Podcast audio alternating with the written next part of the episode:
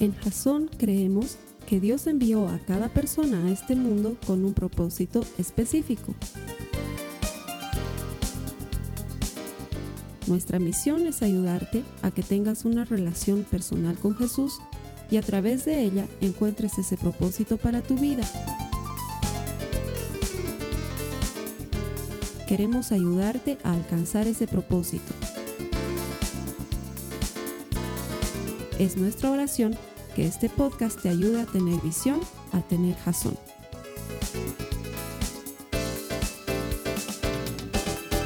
Quiero darte la bienvenida, Jason, a los servicios que ponemos en internet todas las semanas. Lo hacemos motivados para ayudarte a desarrollar una relación personal con Jesucristo. ¿Por qué? Porque estamos convencidos de que todo el que encuentra a Dios encuentra vida. Y nuestro deseo, nuestro anhelo, lo que hay detrás de todo esto que colgamos en internet, las oraciones que hacemos y lo que nos movemos, lo hacemos convencidos de eso, de que puedes encontrar vida por medio de la eterna palabra de Dios, de que Él tiene un mensaje para ti, de que todo esto que preparamos lo hacemos por eso, para que tú te acerques a Él y te revele lo que Él tiene para tu vida, encuentres paz y dirección, encuentres la manera de vivir esta vida en un mundo difícil para todos, pero con la ayuda sobrenatural de un Dios que todo lo puede.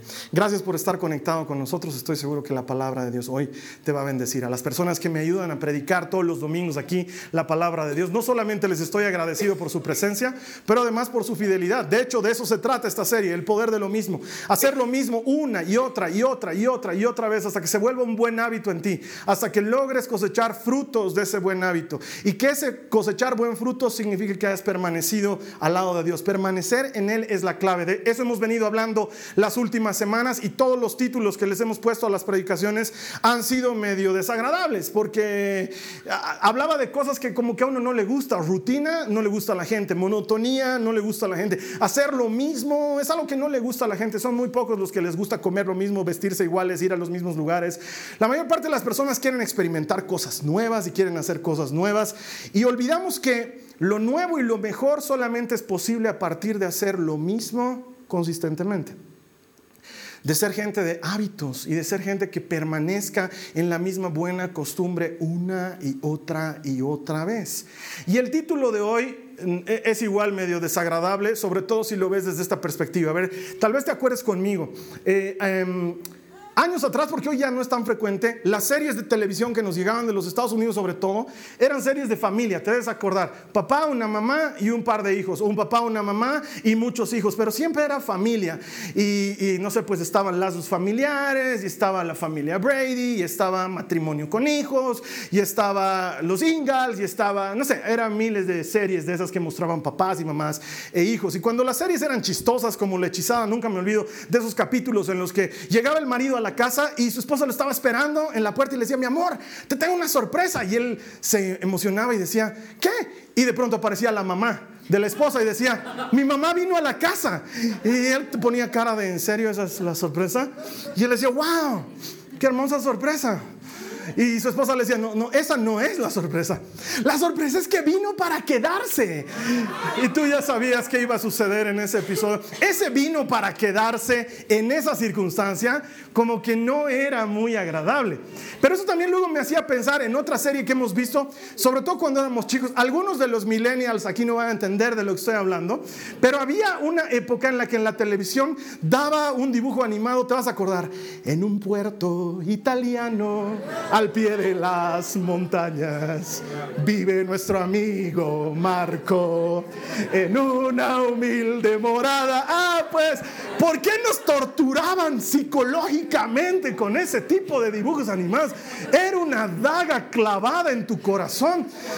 ¿Qué le pasa a la mamá de Marco? ¿Por qué se va tanto tiempo?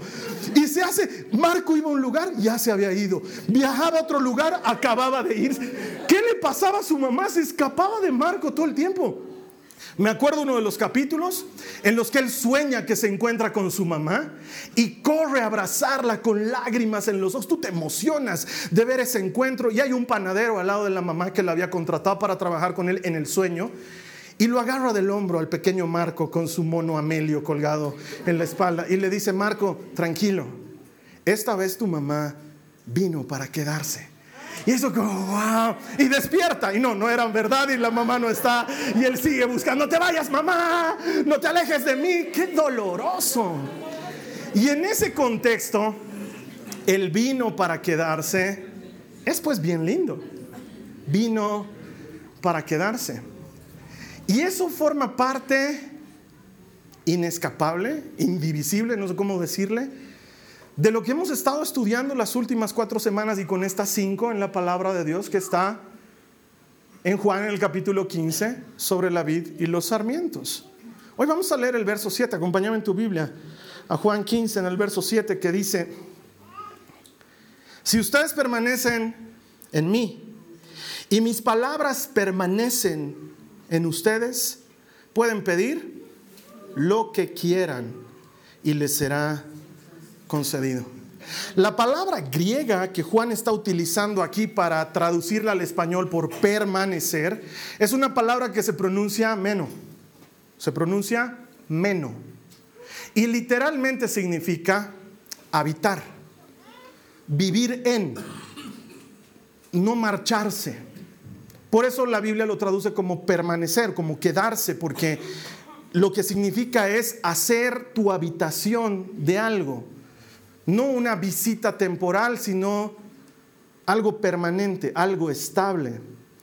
Y esto habla del sueño de Dios. No sé si alguna vez te has puesto a pensar si Dios tiene algún sueño, algún anhelo, si Él espera algo. Y parecía que no, porque Él es Dios, ¿no ve? Pero tiene un sueño, claro que lo tiene.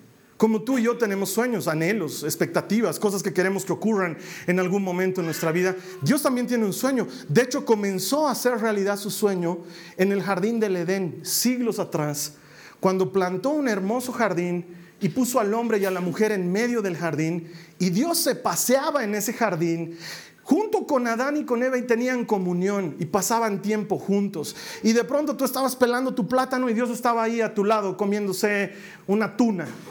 Y tú le dices, ¿cómo haces tú para no pincharte? Y él te decía, tú también puedes. ¿No? Entonces, eso el pecado lo rompió, quebró lo que estaba sucediendo y postergó, solo postergó el sueño de Dios en su cumplimiento, porque igualito se va a cumplir. Afortunadamente, no sé si este es el término, pero para Dios un día son como mil años y mil años como un día. Él quiere habitar en medio de su pueblo y quiere que tú habites en Él. Hay una figura muy profunda del deseo de Dios en esto, porque Él lo dice una y otra vez en su palabra, yo seré tu Dios y tú serás mi pueblo. Ya no necesitarás que te digan, cree en el Señor, porque yo estaré en ti y tú estarás en mí. Ese es el anhelo de Dios que está también mostrado, por ejemplo, en la Santa Cena, que es una figura muy profunda de este sueño de Dios. Eh, no nos damos cuenta, pero en realidad se trata de eso. Cuando tú comes el pan, el pan se vuelve uno contigo y ya no hay forma de que lo encuentres. Claro, algunos lo encuentran por aquí, ¿no? Dicen, ah, yo, ese pan está aquí, pero, pero en realidad no, se lo comes y se vuelve uno contigo. Y lo mismo pasa con el vino. Tú tomas el vino y entra en tu cuerpo y se hace uno con el torrente sanguíneo. Por eso, por eso es que si te hacen una prueba de alcoholemia no puedes decir que no tomaste porque el vino ya se hizo parte de ti, se queda en ti. Y esa es la figura que Dios quiere que entendamos de la comunión con Él. Que Él no quiere estar contigo, Él quiere vivir en ti, quiere permanecer y que tú permanezcas en Él, que sean uno solo. De hecho, Pablo lo pinta de esta manera. Mira Gálatas 2.20, por favor. Mi antiguo yo ha sido crucificado con Cristo. O sea, yo ya me morí. Ya no vivo yo, sino que Cristo vive conmigo. No dice conmigo, no, dice Cristo vive en mí.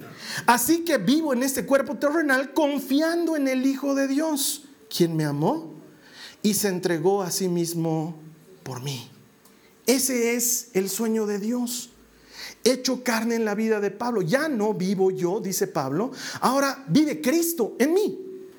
Yo estaba muerto antes, porque hermano, también tenemos que entender esto. Estábamos muertos a causa de nuestros pecados. La gente anda caminando por la vida sin Dios, piensan que están vivos y en realidad están muertos. La única manera de tener vida es en Cristo. Él viene y vive en ti y vivifica lo muerto de ti. Estabas muerto, todo eso lo crucificas en la cruz del Calvario al creer en Cristo y vives. Ya no vives tú, ahora vive Cristo en ti. Entonces, Jesús no es una actividad de domingo. Actividades de domingo es, distinto, es como que yo te diga el sábado, ¿qué tienes que hacer mañana? Y tú digas, ah, pues en la mañana tengo que ir a la iglesia y luego eh, voy a comprar chorizos para hacer una parrillada y luego en la tarde voy a ir a manejar cuadratrax a Mayasa con mis hijos. Esas son actividades. Pero cuando la iglesia no es una actividad, sino es tu estilo de vida, tú eres cristiano tan el domingo como el jueves a las 3 de la tarde o como el viernes a las 5 de la madrugada. Porque ser cristiano no es una actividad, ser cristiano es un estilo de vida. No es que yo salgo de aquí de la iglesia y dejo de ser cristiano. Y entonces puedo hacer lo que quiera y me peleo con la gente y insulto y grito. No, soy, es, es mi estilo de vida. No dejo de ser cristiano. ¿Por qué? Porque vino para quedarse el Señor. Está dentro de mí y no se va. No lo puedo guardar en una cajita y decir, bueno, ahora estoy saliendo de la iglesia. Señor, quédate aquí tranquilito en la iglesia. Yo voy a salir a pecar. Tranquilo. Ya, vuelvo, me perdonas. Y así manejamos la relación. No es así. Él vino para quedarse. Y Él quiere permanecer y quiere que tú permanezcas. No es como el paraguas. Hay lindos paraguas, hermosos, con diseños increíbles y de texturas estrambóticas y miles de esos están perdidos. La gente pierde más paraguas que monedas de 10 centavos. De hecho, ahorita te ha debido venir a la mente y has debido decir, ay, sí, yo tenía ese paraguas, ¿qué habrá sido? ¿Dónde lo he dejado? La gente no sabe dónde deja paraguas y nunca reclama. Yo tengo una interesante colección de paraguas ajenos en mi casa, de gente que llega con el paraguas y nunca se lo llevó y dos semanas más tarde mi, esposa levanta y me dice, ¿de quién es este paraguas? No sé, pero está bonito. ¿Qué pasa con el paraguas? Que tú lo usas solo en algunas ocasiones con un propósito específico. Es muy útil, es muy necesario, pero no es algo que llevas contigo todo el tiempo. Y Jesús no quiere ser eso para ti. No quiere estar solo en la necesidad. No quiere estar en tu vida por si es que pasara algo. Él quiere permanecer, quiere vivir en ti. No es como una aspirina, como un ibuprofeno. Yo cargo en mi mochila siempre con un blistercito o de ibuprofenos o de paracetamoles porque si me duele la cabeza, entonces saco de mi mochila y tomo y se me pasa. Pero eso sí estoy con mi mochila. Cuando no estoy con mi mochila muchas veces no tengo el paracetamol y gracias a Dios no soy migrañero ni me duele mucho la cabeza, pero no es algo que está siempre conmigo, está solo por si es que lo necesitara, que de hecho el otro día me he tomado un paracetamol que había sido vencimiento 2006 y me lo he tomado y me ha pasado el dolor de cabeza también. Entonces no sé si el paracetamol es de larga vida o si era psicológico mi, mi dolor de cabeza. No tengo idea, pero está ahí por si es que. Eh, pero no es, no vive en mí. No es parte de mi vida. Jesús quiere ser un estilo de vida. Quiere ser tu identidad. Como dice Pablo, ya no vivo yo, ahora Cristo vive en mí. Entonces, como Cristo vive en mí, Cristo decide en mí. Como Cristo vive en mí, Cristo hace en mí y a través de mí. Cristo logra cosas por medio mío, porque Él vive en mí. Quiere que seas su habitación. Y esa es una figura muy especial. Cuando tú estás cansado al final del día, ¿qué dices? Ah, lo único que quiero es mi cama. Quiero mi cama, quiero mi casa, quiero mi cama, quiero echarme, quiero sacarme los zapatos. Esa sensación de encontrar reposo y descanso en algo que es tuyo. Y Dios quiere ser eso para ti, pero más lindo todavía, quiere que tú seas eso para Él, su habitación, su descanso, su reposo. Es increíble, porque Dios podía elegir lo que después de todo Él es el dueño del universo. Él podría descansar en las pléyades más lejanas de nuestra galaxia y aún así sus pies colgarían y sin embargo quiere habitar en tu corazón porque ahí encuentra reposo. Es que es extraordinario. Por eso te dice, permaneceremos, nos quedaremos, estaremos ahí, siempre. Mira lo que dice Hechos 17, 27 al 28. Dice, aunque en verdad Dios no está lejos de cada uno de nosotros, porque en Dios, ¿qué dice? Vivimos, nos movemos y existimos. Así lo quiere Él. Entonces nosotros decimos con frecuencia que Dios te acompañe o oramos y decimos, Señor, ven conmigo, no me dejes solo, pero en realidad en Él vivimos, en Él nos movemos y existimos. Él está arriba, abajo, adelante, atrás, a la izquierda, a la derecha. E, estamos en Él. Incluso Él está en la nada que hay entre una célula y otra célula tuya. Ahí también está Dios. Él está presente en todo. Entonces, cuando oramos y le decimos, Señor, acompáñame hoy, ven conmigo hoy. Yo me imagino que Dios dice, wow, acabas de quitarme un peso de encima porque de todas maneras estoy. Entonces ahora que tengo tu permiso, por lo menos sé que no estoy invadiendo tu espacio, porque en realidad Él está en nosotros todo el tiempo. No se va, no se espanta. No es que ve que estás por pecar y dice, un ratito, esto no lo quiero ver porque me desagrada, entonces me va a salir un rato, tú peca y luego lidiamos con el pecado. ¿Te parece? No me vengas con ese, ¿de dónde eras aquí? Gracias. Y se hace un... No, Él está ahí y no se va. En tu momento de dolor, Él está ahí, no se ha ido. Cuando recibes esa buena noticia y festejas y te alegras, Él está ahí alegrándose en ti, ni siquiera contigo, alegrándose en ti, porque en Él vivimos, nos movemos y existimos. Pero esto no es para todos es para los que permanecen en Él. Porque esto no, no significa que esté abierto para cualquier, es para todo aquel que cree. Necesitamos hacerle un campo a su palabra en nuestro corazón. Y entonces Él viene a vivir en ti. No es que por defecto Él está viviendo en todos. Quiero que entiendas esto. No sucede así. Él viene a vivir en ti cuando tú crees en Jesucristo y le entregas tu vida. Entonces hay un cambio de vidas. Tú me das esa vida vieja, fea, desgastada por el pecado, por la amargura, por todas las cosas, la clavamos en la cruz del Calvario y te entregamos una vida nueva, abundante, comprada para ti a precio de sangre. Esa vida no quiero que la tomes, la dejes, la tomes, la dejes, la tomes, no, quiero que permanezca es para siempre, no se va a ir. Mira lo que dice Juan un capítulo antes, en el capítulo 14, en el verso 23. Todo esto está sucediendo en la última cena. Juan 14, 23 dice, Jesús contestó a sus discípulos, todos los que me aman harán lo que yo diga. Esto es, permanecerán en mi palabra, harán lo que yo diga. Mi Padre los amará y vendremos para vivir con cada uno de ellos. Es exactamente lo mismo que ha dicho en Juan 15, 7. Tú permaneces en mi palabra, es decir, harán lo que yo diga, y yo permaneceré en ti, es decir, mi Padre y yo vendremos para vivir contigo.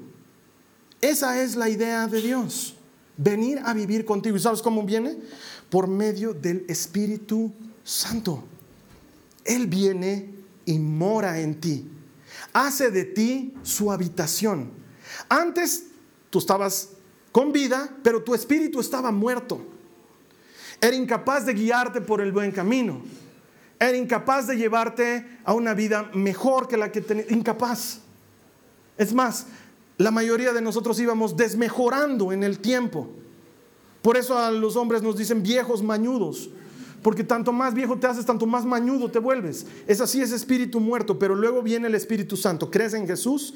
Viene el Espíritu Santo y se hace uno con tu espíritu y empieza a vivir en ti y te vivifica de dentro hacia afuera. Y la palabra de Dios dice que los que son guiados por el Espíritu de Dios, esos son hijos de Dios. Entonces Él empieza a conducirte porque vive dentro tuyo y empieza a guiarte y a conducirte. Con razón Jesús les decía, les conviene que me vaya.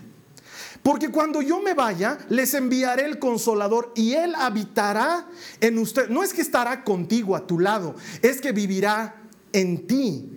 Y Él te conducirá a toda verdad, de dentro hacia afuera. Él te muestra lo que es verdadero.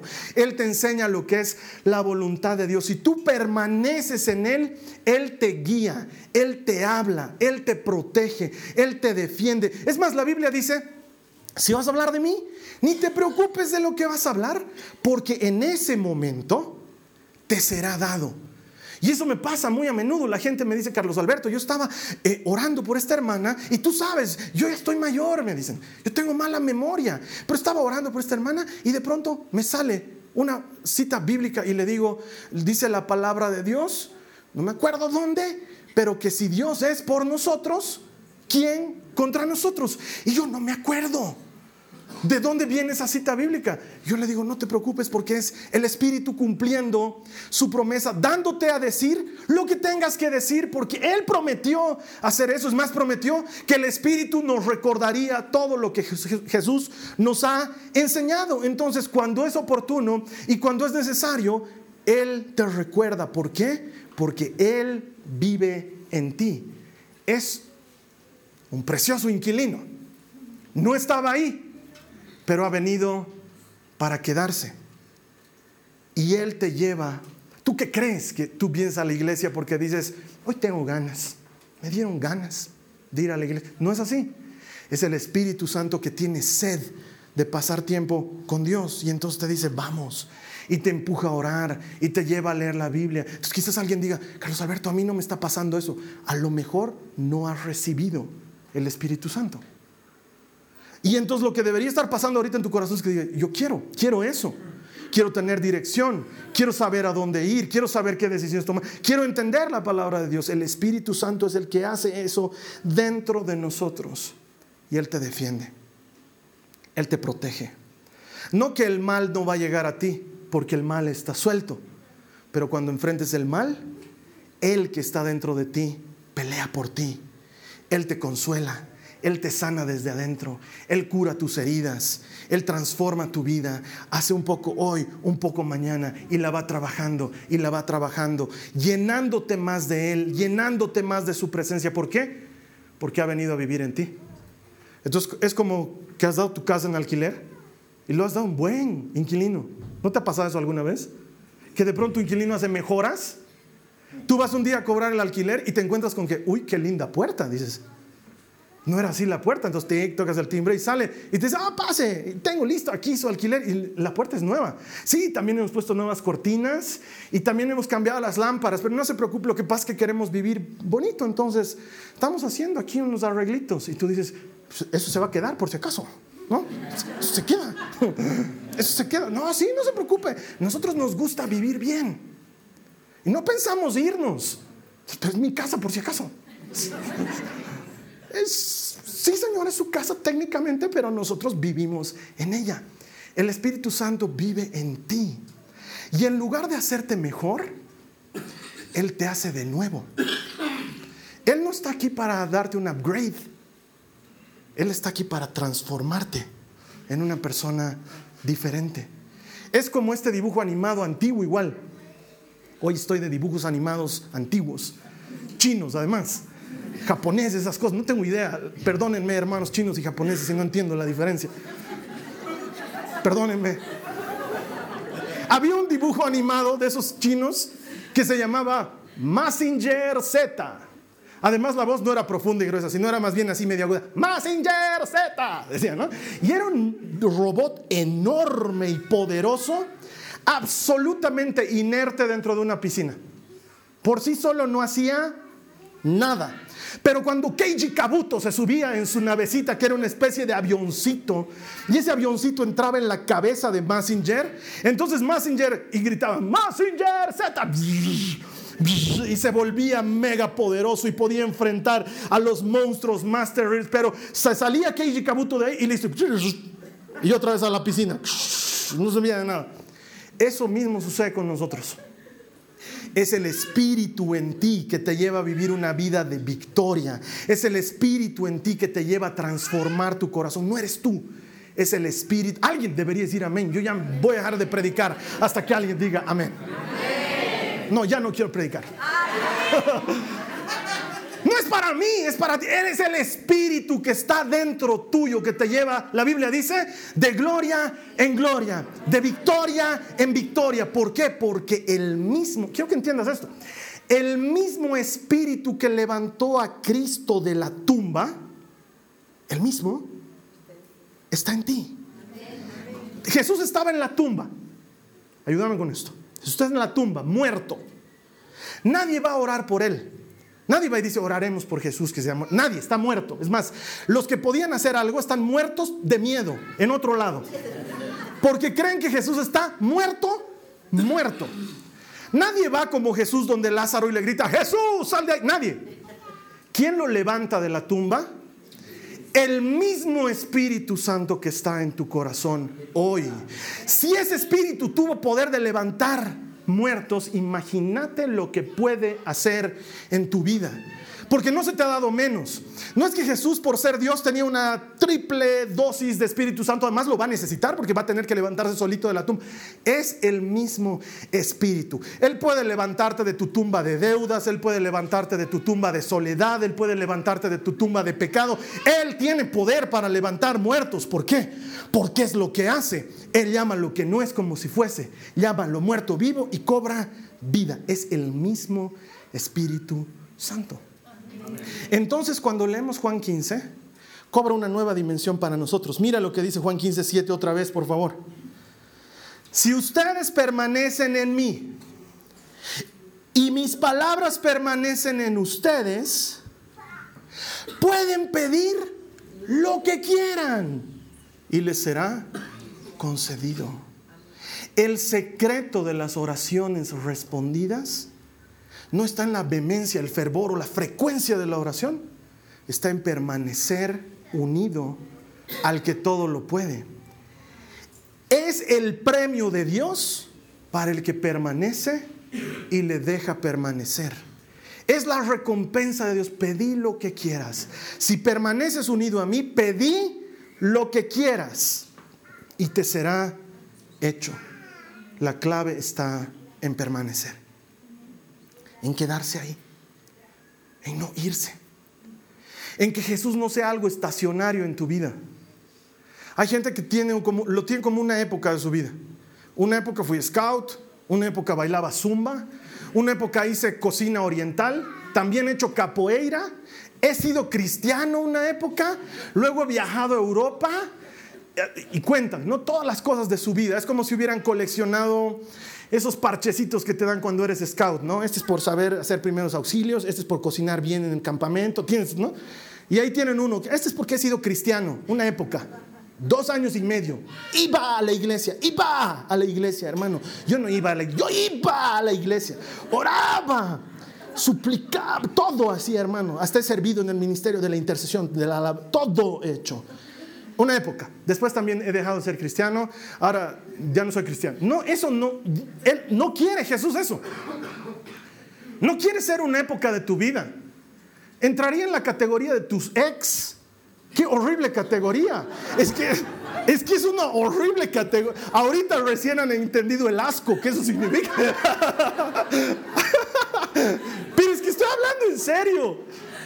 A ver, ahorita, solamente así por un ejercicio, Ponte a pensar en tus exes. Y dices, ¿qué me pasó? Hay hermanos que pensar en sus ex los lleva a arrepentimiento. Es una cosa buena. Porque dices, ¿qué, qué, le veía? ¿Qué me pasaba? Y Jesús ser uno de esos más. De una, una época así, amaba a Cristo. Amaba. No sé qué me ha pasado, che. No sé qué le he visto. ¿Cómo pues? Jesús no quiere ser una época de tu vida. Él vino para quedarse. Él no se va. Él ha venido para quedarse y la Biblia dice que te va a perfeccionar hasta el día en que Él se encuentre contigo. Él no quiere irse. Entonces quiere que tú también permanezcas en su palabra. Permanecer en su palabra es vivir en ella. Es dejarte gobernar por ella. No la cuestiono, la creo. No la cuestiono, la aplico. No la cuestiono, la vivo. Porque permanezco en ella. Vivo en ella. ¿Y sabes qué? El autor de este evangelio, Juan, estaba muy atento en esa cena. No sé si tenía idea de que él iba a escribir el, evangelio de Juan. No sé si lo sabía en su momento, dudo. Pero estaba prestando mucha atención. ¿Cómo lo sé?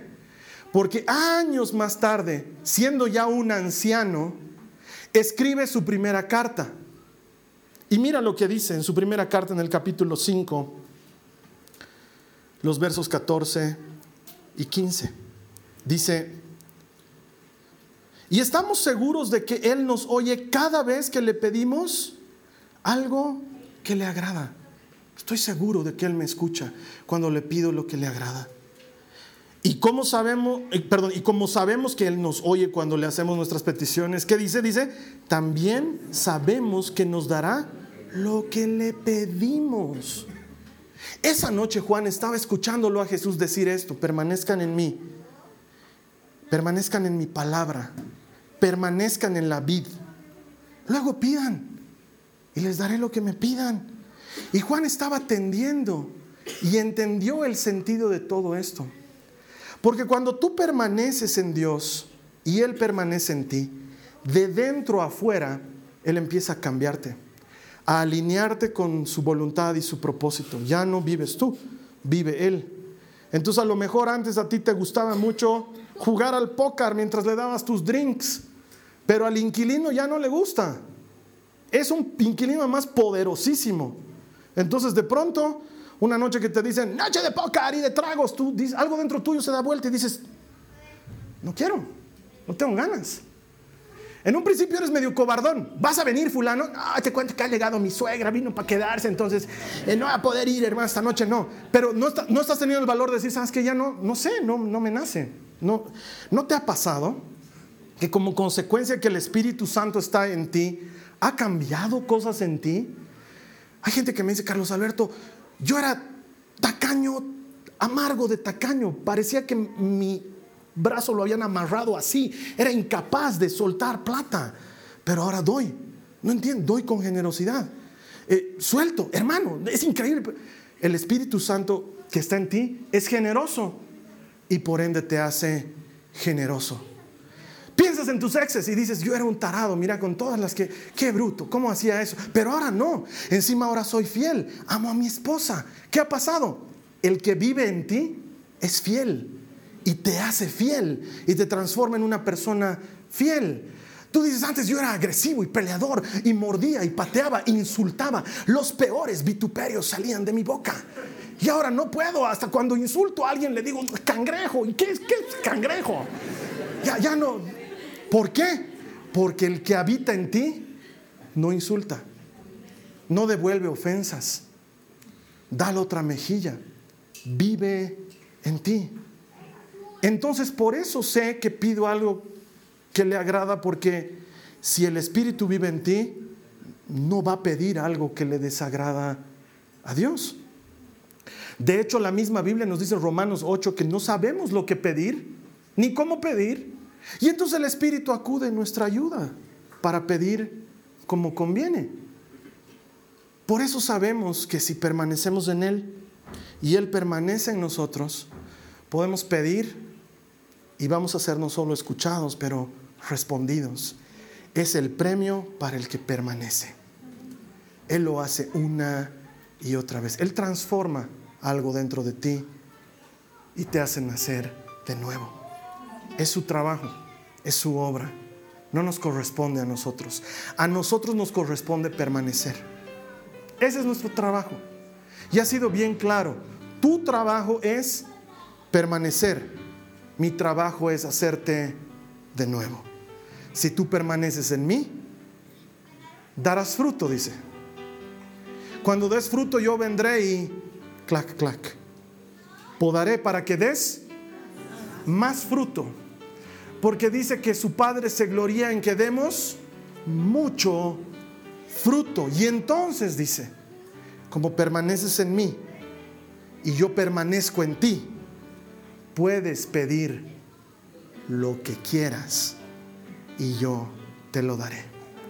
El secreto para las oraciones respondidas está en permanecer en Él. Si tú permaneces en Él y Él permanece en ti, vas a dar mucho fruto. No sé cómo estás tú. Porque a lo mejor dices, creo que eso es lo que me está faltando, Carlos Alberto. Tal vez eres el tipo de persona, y no es malo que lo entiendas, lo descubras, y digas, para mí Jesús ha sido una actividad todo este tiempo, una cosa más que hago. Amo, pero no, no es mi vida, es una actividad. Yo juego fútbol todos los miércoles en la noche con mis amigos, pero eso no me hace futbolista.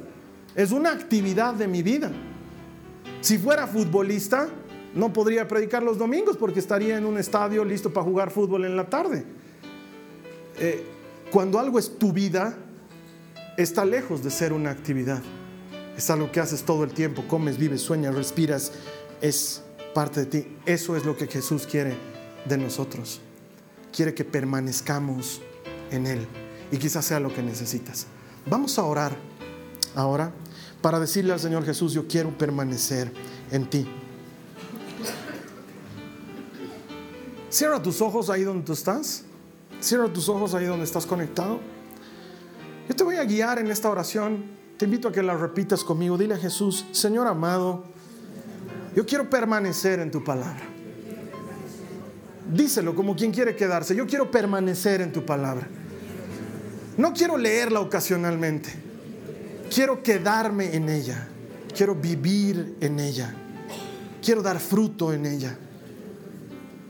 Señor, reconozco que por mí y por mis propias fuerzas no puedo. Pero si permanezco unido a ti, todo me es posible.